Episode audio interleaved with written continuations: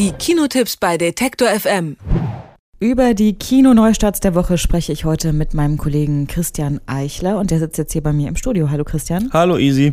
Ich würde sagen, wir starten direkt mal mit Unsane, einem Film, der mit vier iPhones gedreht wurde, wie mir gerade eben gesagt wurde. Das äh, klingt sehr spannend. Das ist irgendwie immer eine Pressemitteilung wert, hat man das Gefühl. Ist ja. aber nicht der erste Film. Es gab auch äh, Tangerine im Jahr 2015 äh, von äh, Sam Baker. Das war auch richtig, richtig guter Film. Nee, Sean Baker hieß der, fällt mir gerade auf. Äh, der auch nur mit dem iPhone gedreht wurde. Also das scheint immer noch eine große Neuigkeit zu sein die haben dann natürlich trotzdem so spezielle Linsen drauf. Also die sind da, glaube ich, nicht ganz ohne Stative da durch den äh, Film gestolpert. Vier iPhones, glaube ich, von Steven Soderbergh, der selber gesagt hat, dass das das perfekte Setup ist, weil man das alles in einen Rucksack ähm, bekommt. Ist dann gut, darf man sich dann nur nicht klauen lassen, glaube ich. Es geht im Film um äh, Sawyer Valentini, gespielt von Claire Foy, die arbeitet in einem Finanzunternehmen ist eigentlich ziemlich gut in ihrem Job, wohnt in der neuen Stadt, läuft eigentlich alles äh, super.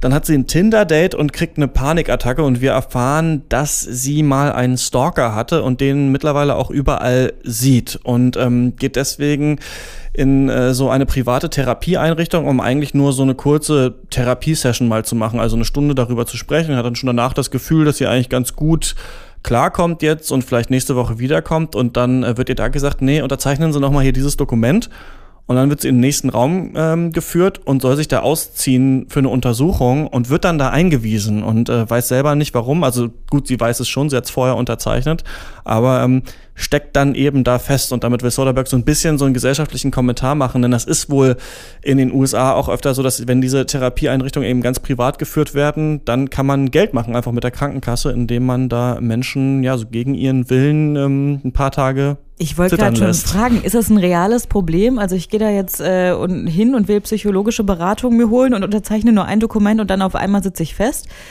Weiß ich leider nicht genau. Also es soll ein Kommentar von Soderbergh sein, der sich ja schon so ein bisschen manchmal so mit gesellschaftlichen Problematiken äh, beschäftigt. Ähm, auf jeden Fall wird's im Film ganz gut real dargestellt. Also der ist trotzdem witzig, auch der Film zwischendurch. Und es gibt eine äh, Cameo, also ein Auftritt von wirklich einem Hollywood-Megastar in diesem Film. Und das ist total absurd. Also es kommt so in der Mitte des Films, äh, hat man erst so die Stimme und denkt sich so, okay, ist der das wirklich? Und dann sieht man ihn da und denkt sich so, äh, wie lustig.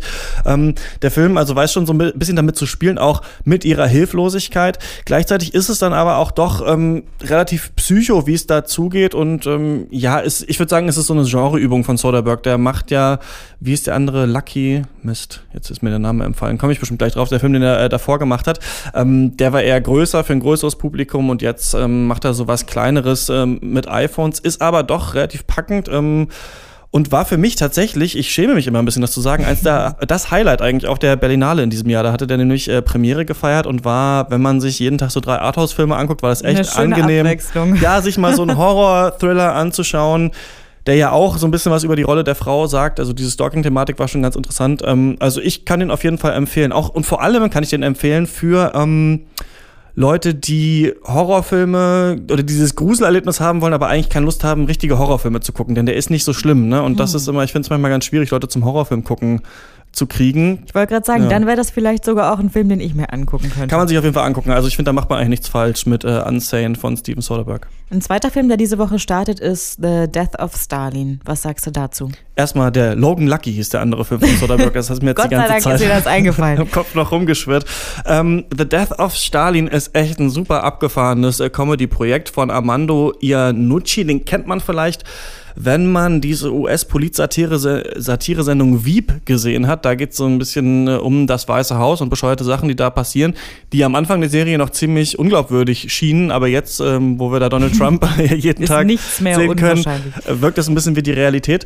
Und der Schreiber dieser Serie hat sich ähm, jetzt gedacht, er macht einen Film und zwar einen Comedy-Film mit amerikanischen und englischen Schauspielern, der aber im Russland spielt um den Tag herum, an dem äh, Stalin gestorben ist, der 3. März 1953. Und ähm, es geht eigentlich darum, dass wir da Menschen begleiten, die so in der Führungsriege der kommunistischen Partei waren, also den Sekretär des Zentralkomitees, den Chef der Geheimpolizei und noch viele andere. Und die versuchen so ein bisschen House of Cards mäßig sich gegenseitig Ämter zuzuschustern, die Politik des Landes ein bisschen zu ändern und eben alle auch so die Nachfolge Stalins anzutreten. Am Anfang wissen die aber noch gar nicht, ist er eigentlich überhaupt tot?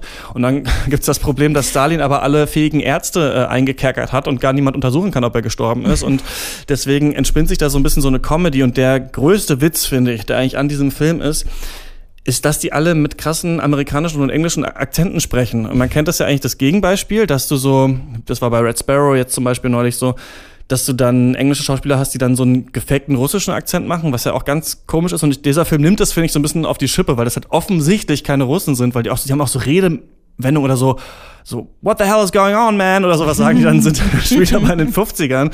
Und das ist total lustig. Gleichzeitig ist der Film aber auch richtig düster. Also er zeigt eigentlich auch dieses äh, Schreckensregime, was damals geherrscht hat. Und deswegen, ist es so ein bisschen zwiespältig. Ich habe mit einem Freund drüber geredet und der meinte, das soll quasi zeigen, wie schlimm die Zeit damals war und dass man das nicht so ähm, verklären kann, wie das manchmal passiert, auch in Russland, ne? dass Stalin als gar nicht so schlimm äh, wahrgenommen wird im Nachhinein und das schafft dann wohl auch dieser Film. Also würde ich mal zusammenfassend sagen, wir haben zwei Filme, die sich lohnen anzuschauen und die beide sowohl irgendwo lustig sind als auch ernst.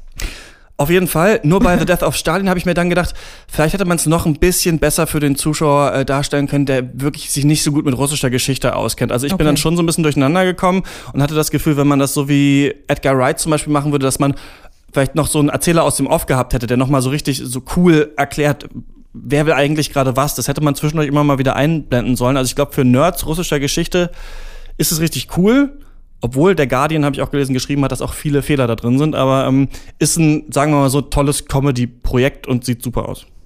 Also lohnt es sich auf jeden Fall, äh, die nächsten Wochen im Kino vorbeizuschauen. Für Russland-Kenner ist The Death of Stalin auf jeden Fall was. Und für alle, die Horror eigentlich gerne mal gucken wollen, aber gar nicht so richtig mögen, ist auf jeden Fall auch Unsane was. Ja, ähm, ja ich würde sagen, das kann ja fast das alles ganz gut zusammen. Äh, vielen Dank an Christian Eichler. Kein Problem. Alle Beiträge, Reportagen und Interviews können Sie jederzeit nachhören im Netz auf detektor.fm.